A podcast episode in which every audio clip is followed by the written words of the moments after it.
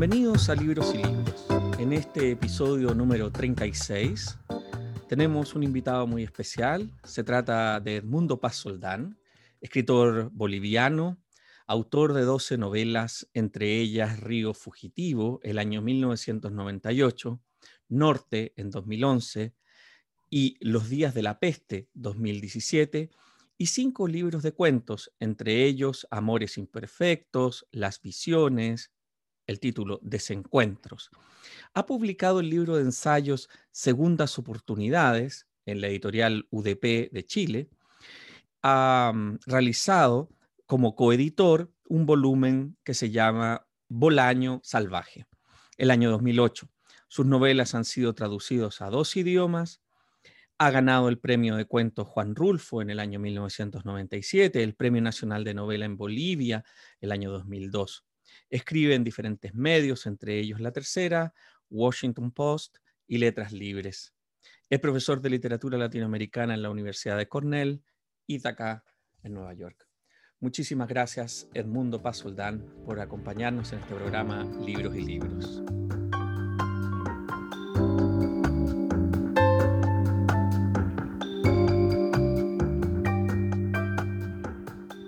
Muchísimas gracias a ti, Pablo, por la invitación un placer estar aquí dialogando contigo de la novela y de todo lo que vaya saliendo. Bueno, primero decir que eh, no es la primera vez que escribe sobre pestes y esta novela es una, una maravillosa manera de poder reflexionar sobre lo que estamos viviendo, aunque me imagino que al igual que a mí, te pasó que cuando escribiste la novela no pensaste que iba a tener el alcance temporal que ha tenido. La novela Allá afuera hay monstruos, publicada el año 2021 por la editorial Los libros de la mujer rota. Me parece que en otras editoriales salió un poco antes del 2020 o, todas son del 2021, Edmundo. Cuéntanos.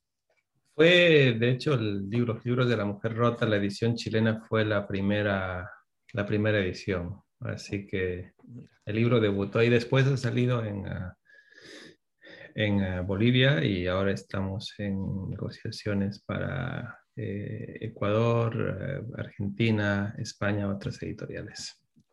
Perfecto.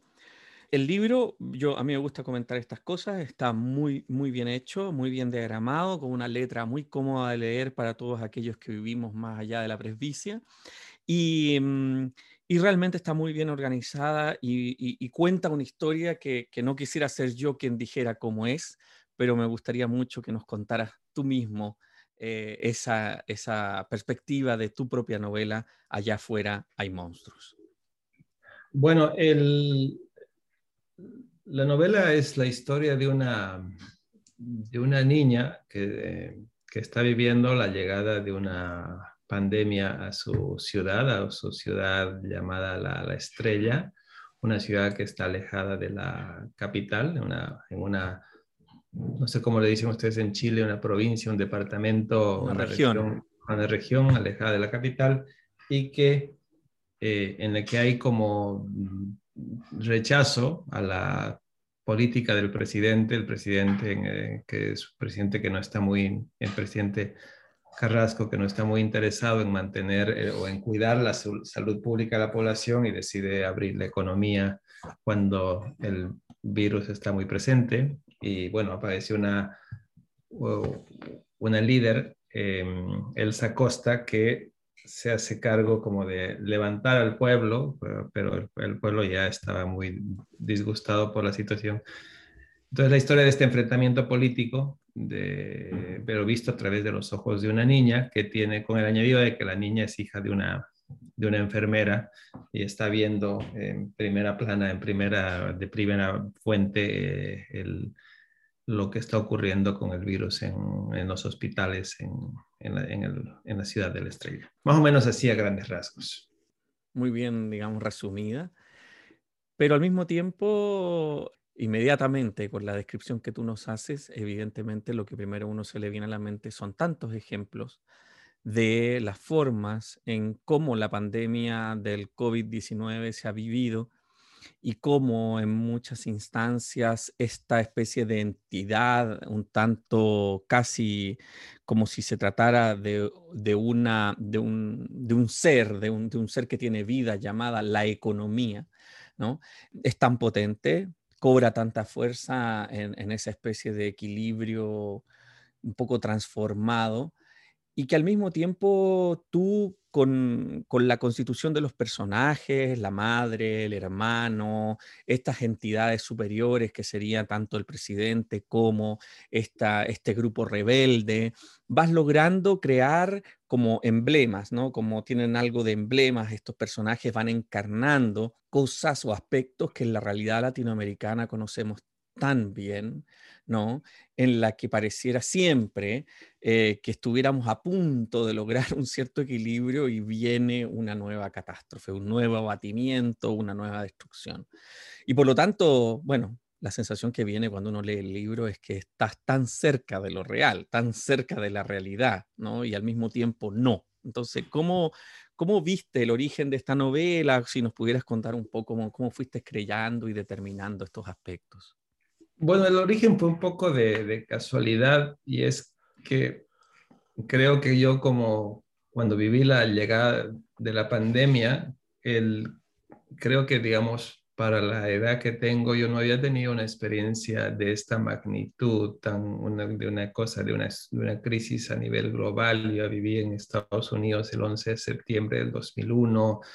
Eh, entonces, ese, ese tipo de... Entonces, mi, primera reacción ante, lo, ante la llegada de la pandemia fue, tengo que dar un testimonio de lo que estoy viendo, tengo que escribir algo.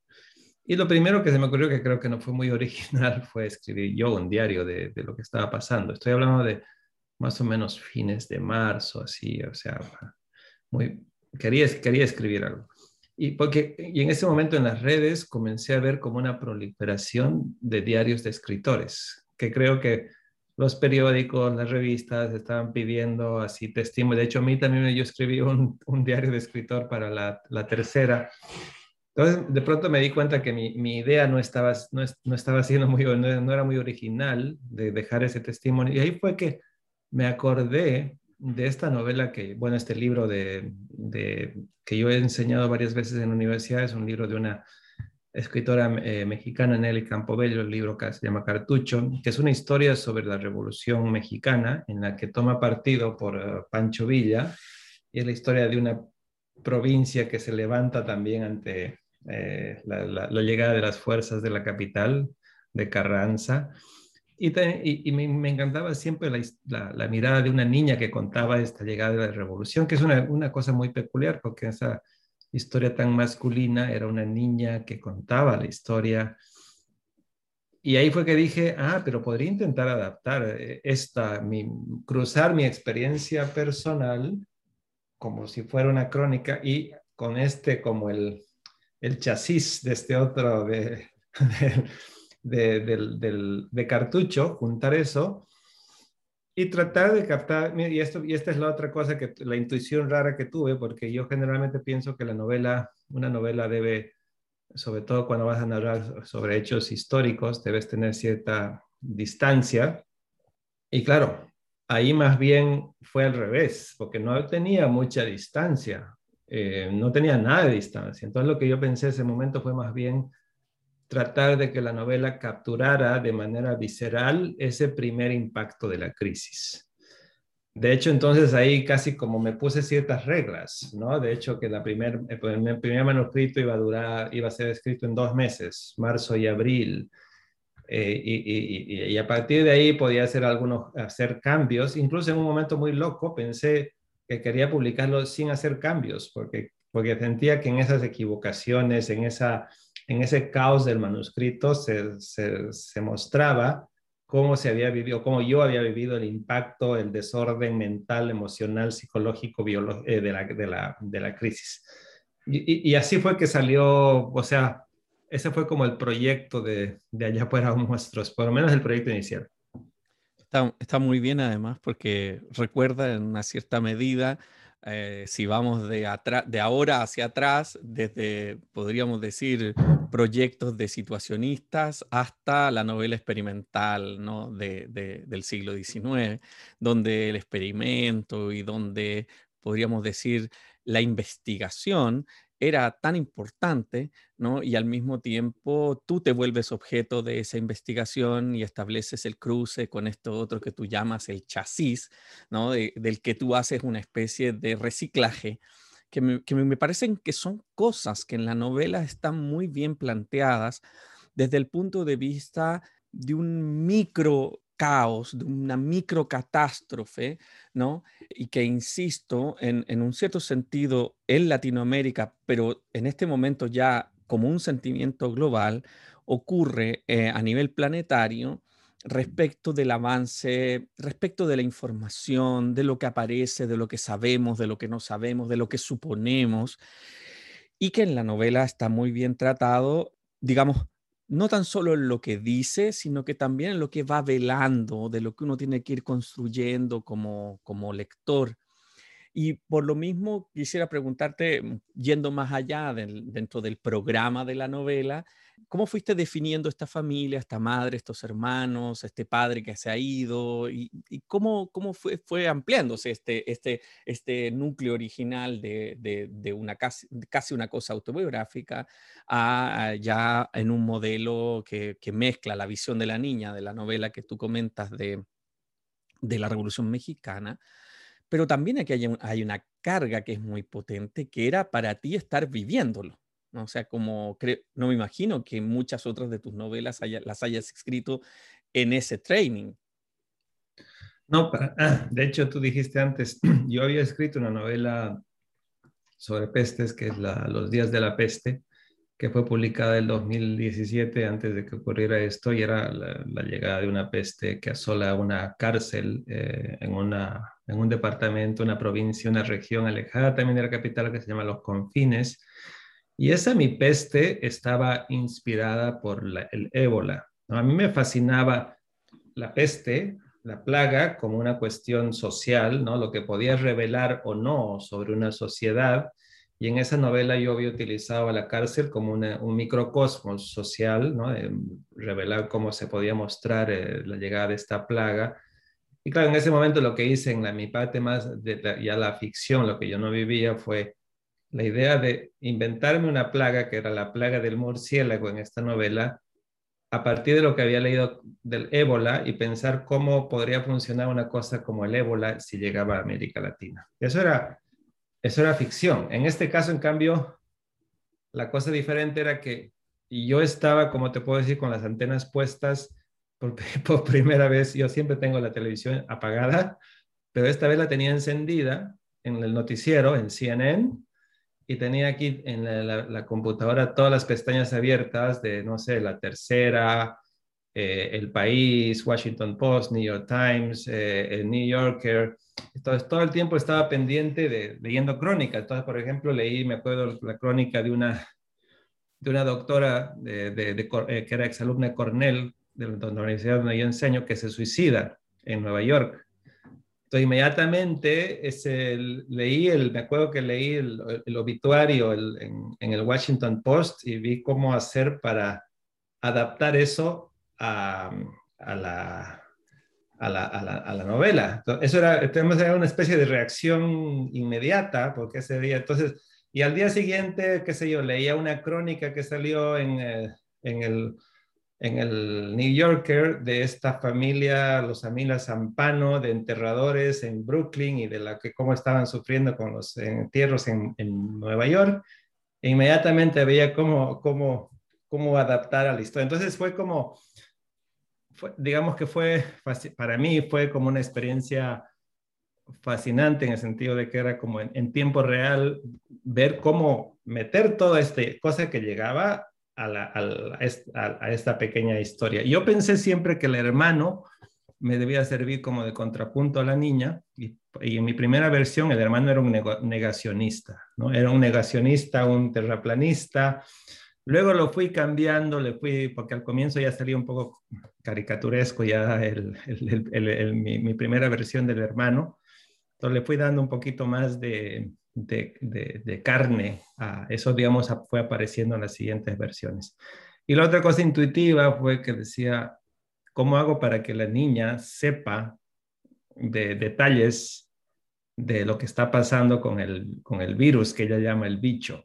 Y ahí fue que dije, bueno, tiene que haber alguien, tiene que tener alguien de su familia que es que, está, que trabaja en un hospital. Y ahí se me ocurrió que un personaje emblemático de la crisis que era la enfermera. Y muchas historias son lo, que ella cuenta es lo que su madre le ha contado, ¿no? Entonces poco a poco así se fue armando esta historia de cómo hago, o sea, pequeñas cosas que fui resolviendo para ir no, no es que tenía un plan macro de inicio, la única cosa macro que tenía de inicio era el, el, deseo de, de, contar esta crónica en forma novelada, digamos.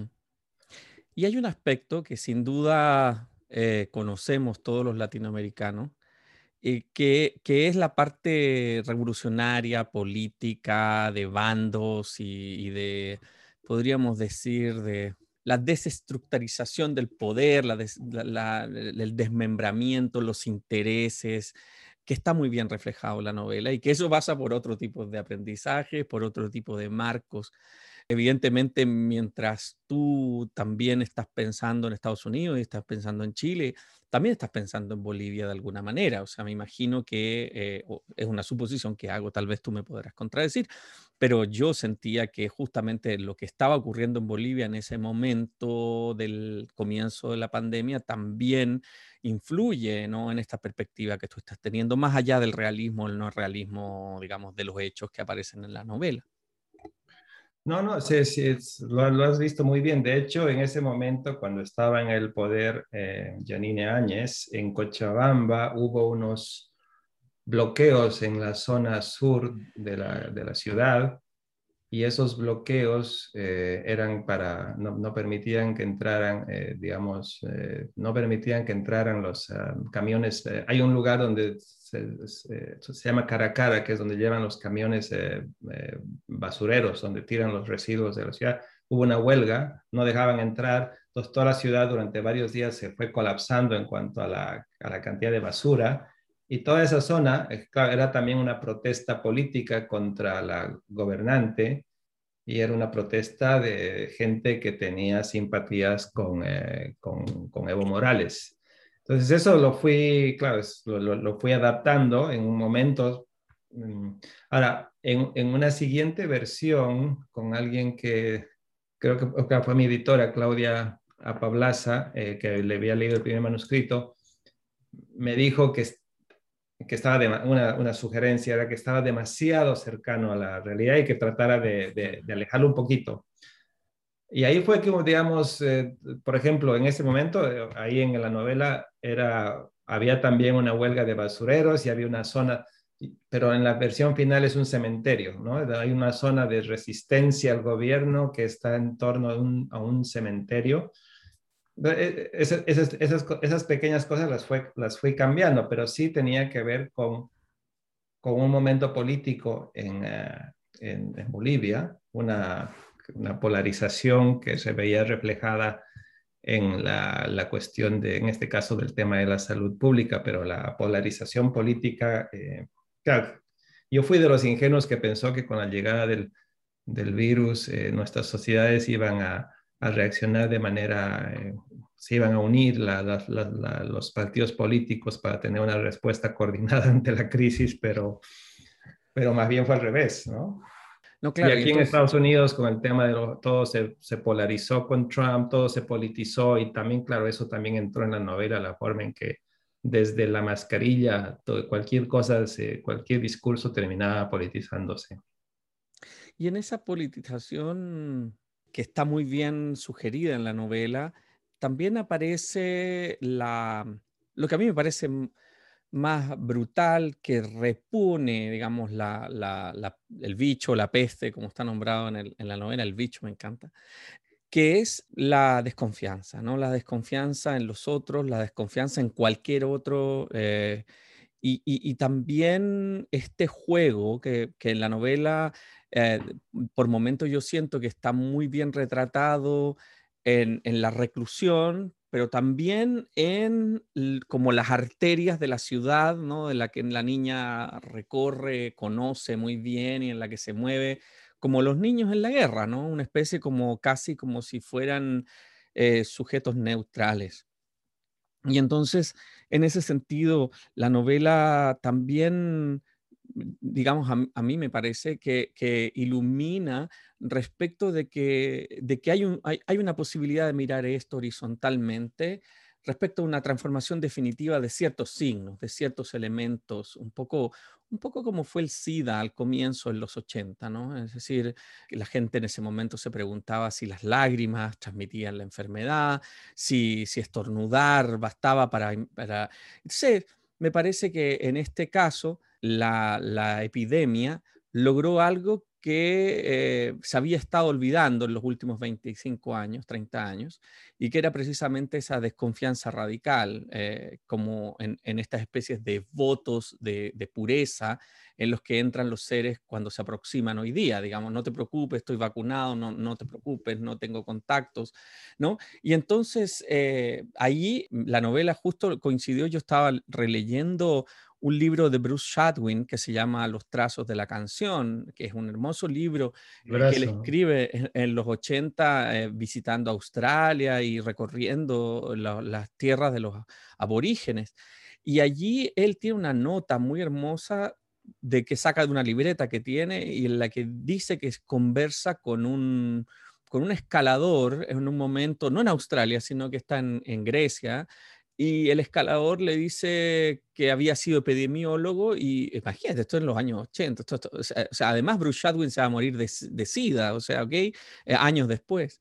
Y, el escalador le dice, mira, eh, nadie ha entendido aún que las epidemias son el futuro de la guerra y la bomba nuclear no es más que una caricatura de lo que va a ser deshacerse de grandes grupos humanos. Entonces estaba leyendo eh, a la par, porque yo me gusta leer muchas cosas al mismo tiempo, estaba leyendo tu novela y leí esto en Bruce Shadwin y, dije, bueno, aquí está, ¿no? Aquí está el, llegó ese momento, ¿no? Llegó ese momento em, en el que de pronto eh, las cosas llegan desde un lugar que nunca imaginamos, ¿no? Eh, y, y, en ese sentido, la novela funciona de, de nuevo con, una, con un aspecto retrospectivo muy, muy atractivo que es la de por qué no vi, por qué no fui capaz de ver, ¿no? Y que en el caso de Latinoamérica, bueno, ahora también se suma a Estados Unidos, ¿no? En el caso de Latinoamérica y Estados Unidos, eh, es la, también se refleja con los levantamientos sociales, con la violencia política, y, entonces ahí queda flotando para mí algo que por supuesto... Eh, la novela es algo que yo, es como cuando uno sueña algo, no le pertenece a quien lo sueña y no al soñado, pero, pero yo sentí que tu novela daba muy bien con ese punto, como con la fragilidad de la homeostasis latinoamericana, ¿no? O sea, el equilibrio es tan frágil que cualquier cosa llega y simplemente hace que se desplomen nuevamente nuestros sistemas políticos, nuestros sistemas de salud, nuestros sistemas sociales.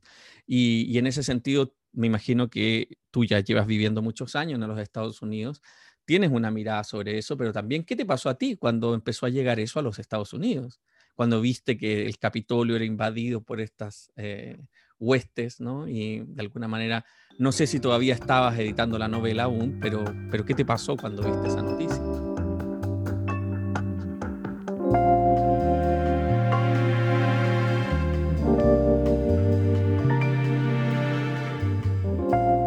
Bueno, de, hecho yo con mi, esposa, que también es escritora, eh, Liliana Colanzi, estábamos hablando de, de este tema cuando digamos, cuando llegó la epidemia, cuando llegó el virus, eh, nosotros lo veíamos como una cosa, primero, ¿no? Es como cámara lenta, llegó a Italia, llegó a España y no sé qué.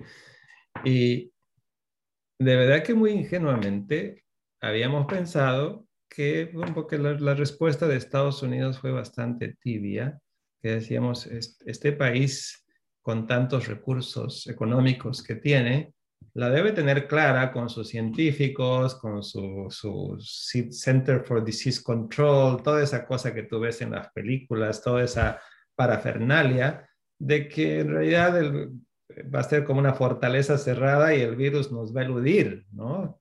Pensamos así, de verdad, ves ahí cómo tienes metida en la cabeza la idea esta de la eficiencia norteamericana, eh, que lo puedes ver en el día a día aquí, digamos, en el trabajo, pero también en las, en las películas, y no puedes creer que haya una ruptura del sistema, de ese sistema institucional que, que, funciona durante tanto tiempo y todo eso, ¿no? y de pronto, y vemos que la respuesta norteamericana a la crisis fue una respuesta tan, tan ineficiente, tan, tan incompetente, eh, que, que y, de pronto de Nueva York se convierte en el epicentro de todo esto y nosotros viviendo eso.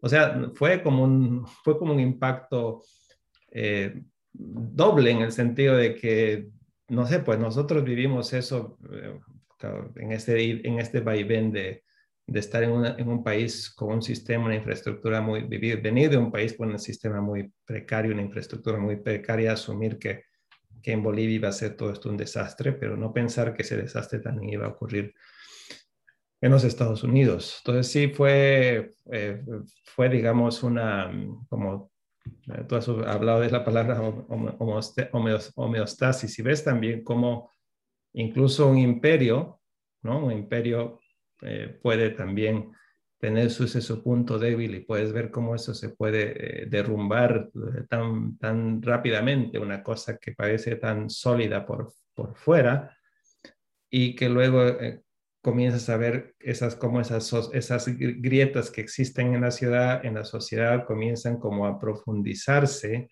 para llegar a un punto en tal que, ¿no? que la, misma, la misma pandemia exacerba y provoca eh, todo lo que ocurrió con el, a, fin de año con la, con la, crisis, eh, con la crisis política hasta llegar a lo que tú dijiste, los, los hechos del 6, eh, del 6 de, del, ¿cómo es? Del, del 6 de enero, del que que hoy están comenzando a ser convenientemente olvidados por la prensa, por la prensa republicana, digamos, por la prensa de...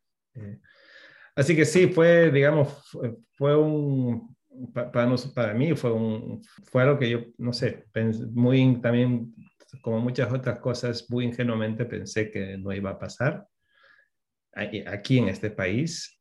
Y también otra cosa, como un poco lo dijiste al principio, también pensé que, esta, que cuando esta novela se publicara iba a ser ya con la pandemia en el espejo retrovisor, que como tú sabes, una editorial hasta que se terminas el libro, publica dentro de un año, pero jamás pensé que, que, la novela iba a salir y que iba a ser leída en plena pandemia. Eso es como para mí también bastante, bastante extraño ver las reacciones. Eh, yo ahorita, no, como no, no, he vuelto a leer la, la novela y no sé cuán cuán impreciso es, porque yo, solo, yo, yo mi, mi, meta era reflejar los primeros meses. Entonces, por ejemplo, ya no me interesaba el tema de las vacunas, ya no me interesaba, o sea, el, el tema de las cepas, mm. ¿no? de las variantes. Hay algo que se insinúa, pero, no, pero en ese, pero más era, más era más que nada como ese primer remesón, ese primer impacto que trataba de agarrar la novela y cómo eso resquebrajaba toda la, la sociedad eh, de en la que vive la, niña, ¿no?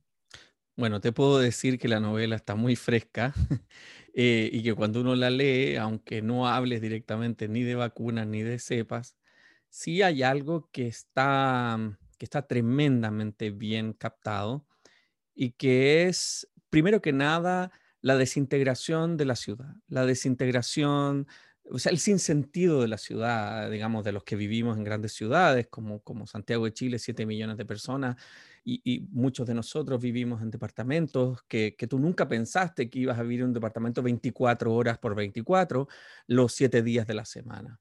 Entonces, la novela tiene esa carga, tiene esa fuerza, transmite esa desintegración de lo que significó históricamente la ciudad como estructura sedentaria de organización, ¿no? Eh, vemos ahora como, por ejemplo, esta estructura de deliveries, ¿no? Eh, nodos, digamos, que se mueven en la ciudad supuestamente como prácticamente los únicos que tienen derecho a hacerlo. Por supuesto, no es así, no es verdad.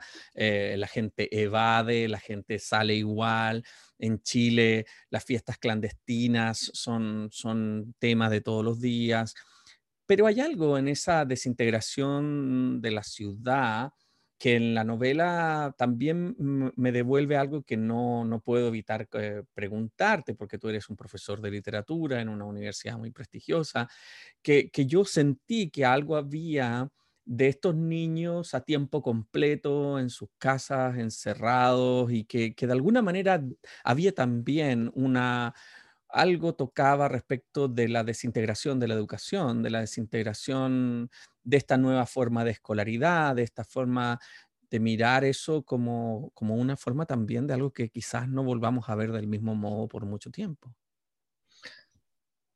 Bueno, ahí, hay dos cosas que creo que son fundamentales. Uno, por ejemplo, el tema de la, infraestructura, que siempre hemos pensado en la infraestructura con la cosa del lo que tú dices de la ciudad, el ladrillo, el ladrillo y el cemento, pero hay otro tipo de infraestructura. en Bolivia, directamente el año escolar Así como en otros lugares estaba el debate en Argentina, en otros lugares el debate sobre si la escuela iba a ser presencial o no, en Nueva York también, el qué sé yo, cómo, cómo hacer para que eh, mi hijo, por ejemplo, en California, un hijo que tengo 13 años, de 13 años, que dos días eh, eh, decidió, le dieron opciones y con su mamá decidimos que él fuera solamente a la, a la escuela online había otros niños que iban, digamos, lunes y miércoles, otros iban martes y jueves eh, y otros eran todo el tiempo online. Pero en Bolivia, directamente por la falta de infraestructura de la banda ancha, digamos, y por la cantidad de gente que va, cantidad de niños que están en el mundo rural, en la escuela, directamente el, el gobierno decidió, el Ministerio de Educación decidió cancelar el año escolar directamente porque no, no había eh, capacidad de banda ancha eh, y, había poblaciones a las que directamente ni siquiera llegaba Internet, ni siquiera llegaba el Wi-Fi. Y eso, como claro, te hace pensarte, incluso te hace, te hace pensarte, pues replantearte como sociedad cuáles son tus prioridades en el futuro para si esto vuelve a ocurrir o qué, qué es, qué es, cuáles son las prioridades, la educación, la salud eh, ¿no? no, solamente los hospitales, sino también tener un buen sistema de comunicación en cuanto a Internet, que de pronto eso es casi como, como el agua, es como una, un derecho vital ciudadano, el que el gobierno, no sé qué, la, la sociedad sea capaz de, eh, porque si no, te quedas sin educación.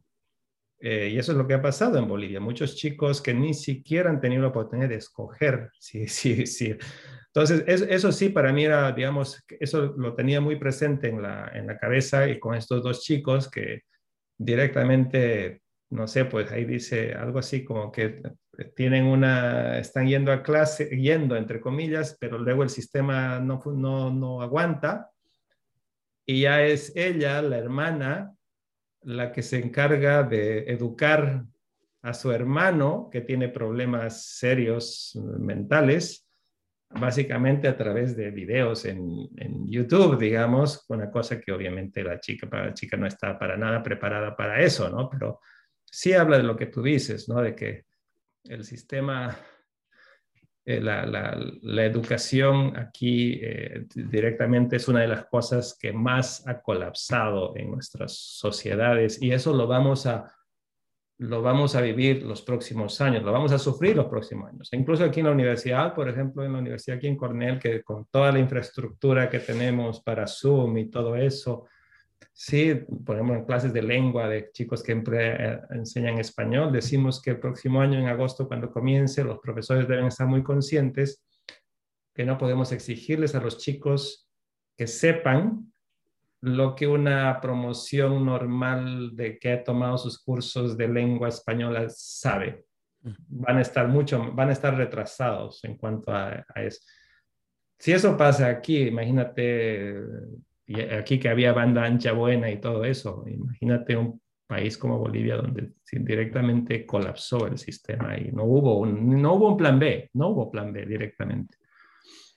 Bueno, ahí empiezan a aparecer personajes muy interesantes como eh, habría que volver a leer algunas cosas de Iván Illich, ¿no? ¿Te acuerdas de, la desescolarización, ¿no? Y, de, y de pensamientos también de que me gustó, la analogía surgió cuando tú hablaste sobre la banda ancha, de que precisamente, claro, lo que ocurre cuando los chicos no van a la escuela es que se transforman en bandas, ¿no? Y, eh, en bandas en el sentido, digamos, de, de grupos de niños, como era cuando yo era niño, cuando en el pueblo en que yo crecí, yo soy mayor que tú, eh, en Chile, eh, uno veía grupos de niños totalmente desescolarizados, que andaban sin zapatos por las calles, trabajando en la feria. ¿no? Esa era la realidad, digamos, de, Y entonces, claro, uno podría pensar, hoy día nosotros seguimos tratando de contener la estructura de la sociedad, entre comillas, postmoderna, con nuestros estándares.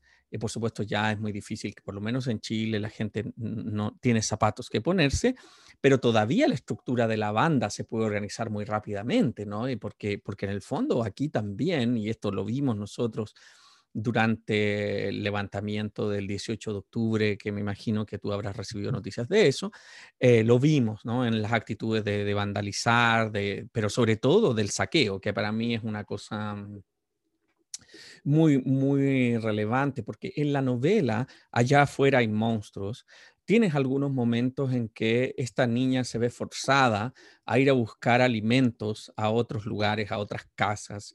Y eso me parece que, habla de límites que no estamos ni siquiera pensando y que los países no están ni siquiera pensando. En Chile, la mezquindad de nuestras autoridades raya en que no son ni siquiera capaces de ser populistas. Yo lo, he mencionado así, o sea, ni siquiera son capaces de tratar a los pobres como los mendigos que, que son, ¿no?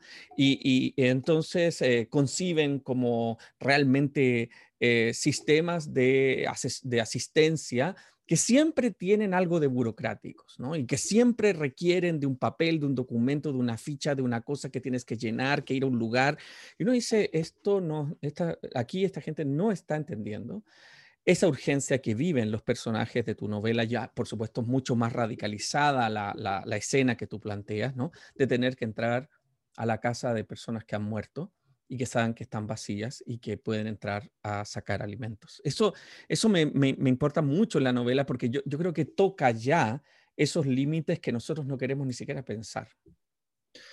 Bueno, digamos, la, la, niña es más bien solitaria, en eso no es, no, es, no es tan de bandas, es un bicho raro en ese sentido, pero sí es lo que, lo que tú dices, digamos, en la, sobre todo en los momentos de peor impacto de la crisis, en que eh, ella tiene que, ir a conseguir comida para su hermano, que su mamá está trabajando ahí ni si, y se olvida y no puede hacerse cargo, el papá es un irresponsable, el papá está en otro tratando de buscar un negocio de cómo vender eh, hidroxicloroquina a las farmacias o, está buscando, es un vividor, digamos, el papá. Eh, y entonces, la, claro, la, la, niña tiene que recurrir a ciertas, ciertas estrategias de supervivencia directamente para pasar ese, esos, esos primeros momentos de los, los momentos más duros de la, de la, de la crisis, ¿no? Y eh, bueno, ahí es como que la, la, la, estructura social se ha descompuesto, se ha roto, están las protestas, también están ahí las calles, es, las bandas que van y vienen, eh, los barrios también están ya eh, bloqueados, están los que quieren sálvese quien pueda, los barrios a los que tienen su guardia privada y no puedes entrar, ¿no? los barrios de la gente de la clase media, media alta, que hacen pactos con el gobierno para que no los dejen. Luego están los otros barrios que también eh, bloquean para, porque mm, tienen que buscar formas de que el virus no circule por ahí. Entonces hay una descomposición social que al final, que había un rato en el que sentía que, que iba más allá de lo que pudieran hacer los líderes, Carrasco o Acosta, y eso también lo quería tener, quería tener clara la cosa, que si bien, por ejemplo, hay, hay o sea, que no, está, no, no había una salida fácil, ni siquiera para la oposición al gobierno, que tiene su proyecto de, poner a la salud pública en primer lugar, pero aún así, incluso en los momentos en que ha estado en el poder, tampoco es que ella tiene la, salida y tampoco es que ella, o sea, hace cosas, ella también hace cosas que la niña le, la espantan, ¿no? Que a la, la, mamá sí, la mamá sí parece que está de acuerdo totalmente con la, con la líder, pero ya estamos estigmatizando a gente, eh, y, tampoco es... Entonces, eso, me, digamos, una cosa que a mí me, me ha impresionado de esta crisis es que nuestros gobiernos han fracasado por, por derecha y por izquierda, Uno como que, como que se, se, los ha llevado por delante, con, han intentado soluciones, o sea, de uno o de otro tipo, pero siempre la, la, la crisis se ha mostrado mucho más eh, creativa que las respuestas de nuestros líderes. ¿No? Y eso para mí es como, eh, digamos, eso ha sido bastante eh, como, como el título, o sea, ha sido como una, una, especie de lección de, de, de, humildad en el sentido de que no solamente, no solamente que somos, que hemos sido muy ineptos, muy incapaces, muy para, para enfrentarnos al, al, al virus, si, sino que también incluso cuando hemos sido inteligentes, esta cosa nos ha vencido. Y, y, va al, punto clave que tú has dicho al principio de cómo nuestras sociedades están en un equilibrio tan precario que una crisis como esta nos puede tirar por encima. Y eso siempre me ha puesto a pensar, eh, en plena crisis yo pensaba, ¿qué va a pasar con la emergencia climática después? Porque esto lo veo como una especie de prolegómeno o preparación para lo que se va a venir y vamos a vivir una época de emergencias continuas y no veo nuestra, la capacidad, estoy dudando mucho de nuestra capacidad como para enfrentarnos, ojalá saquemos lecciones positivas de esto, ¿no? Pero mm. me preocupa mucho esa, eh, la forma en que hemos reaccionado a esto, si es que vamos a aprender verdaderamente para las crisis que se vienen, que van a ser incluso peores que esta. No, sin duda, y, eso es lo interesante del, de lo universal de la novela, ¿no? La, universalidad del de la fábula, como diría Aristóteles, nuestro querido Aristóteles, es esa, ¿no? Es que esto puede ser una revolución, esto puede ser una epidemia, eso que se llama el bicho, y por eso tal vez yo, yo asumo que ese allá afuera hay monstruos, es porque no es solo el bicho, sino que además del bicho hay otras formas de monstruosidad, eh, y esa monstruosidad siempre tiene que ver con algo inabarcable que no somos capaces de ver en su totalidad, ¿no? Como el monstruo es algo que se muestra eh, que se sobremuestra, ¿no? Y, en ese sentido, no quiero terminar esta, esta charla, digamos, sin, sin poder preguntarte a propósito, digamos, de tus lecturas, ¿ya? Porque, porque esta, este encierro también ha significado no tan solo escribir, sino también leer en algunos casos o, por lo menos volver sobre ciertos autores eh, y consumir, por lo menos en mi caso, una cantidad enorme de charlas y conferencias por Internet.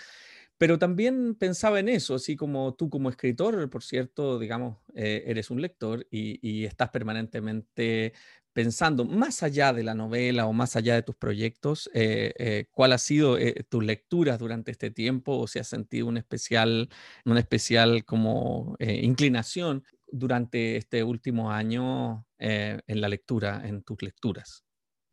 Bueno, él, he leído em, bueno, sí, como tú dices, si ha habido una cosa positiva de esto, ha sido la... Yo al comienzo me costaba, me costó leer, me costó concentrarme y de hecho hubo libros eh, de los primeros dos meses que muchos libros abandoné, dos, los primeros dos o tres meses, más o menos para julio, así un poco recuperé la capacidad de concentración, pero al principio me acuerdo que no leí 100 páginas, no podía entrar a nuestra parte de noche, a Mariana Enríquez, y me, me miraban como raro, pues es una novela tan, tan, en, que, tan fácil que te, para engancharte, y decía, no, no puedo, me, me, me, costaba mucho.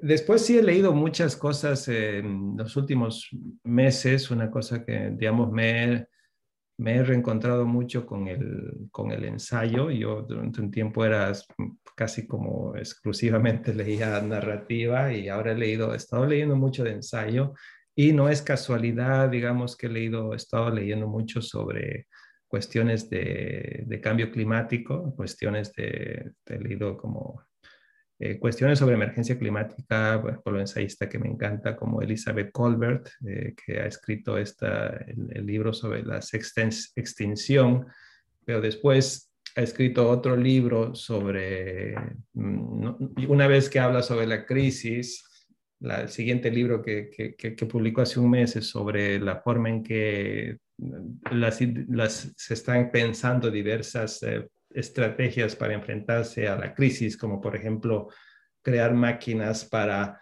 eh, sacar el carbono del, extraer el carbono del aire, ese tipo de cosas que siempre que leo esto, yo, digamos, les, trato de ver la, supongo que pues una prejuicio de la profesional, que es ver, la posibilidad, estoy leo, leo, cosas científicas y trato de ver la, la, posibilidad, posibilidades narrativas a, esas, a esas, historias.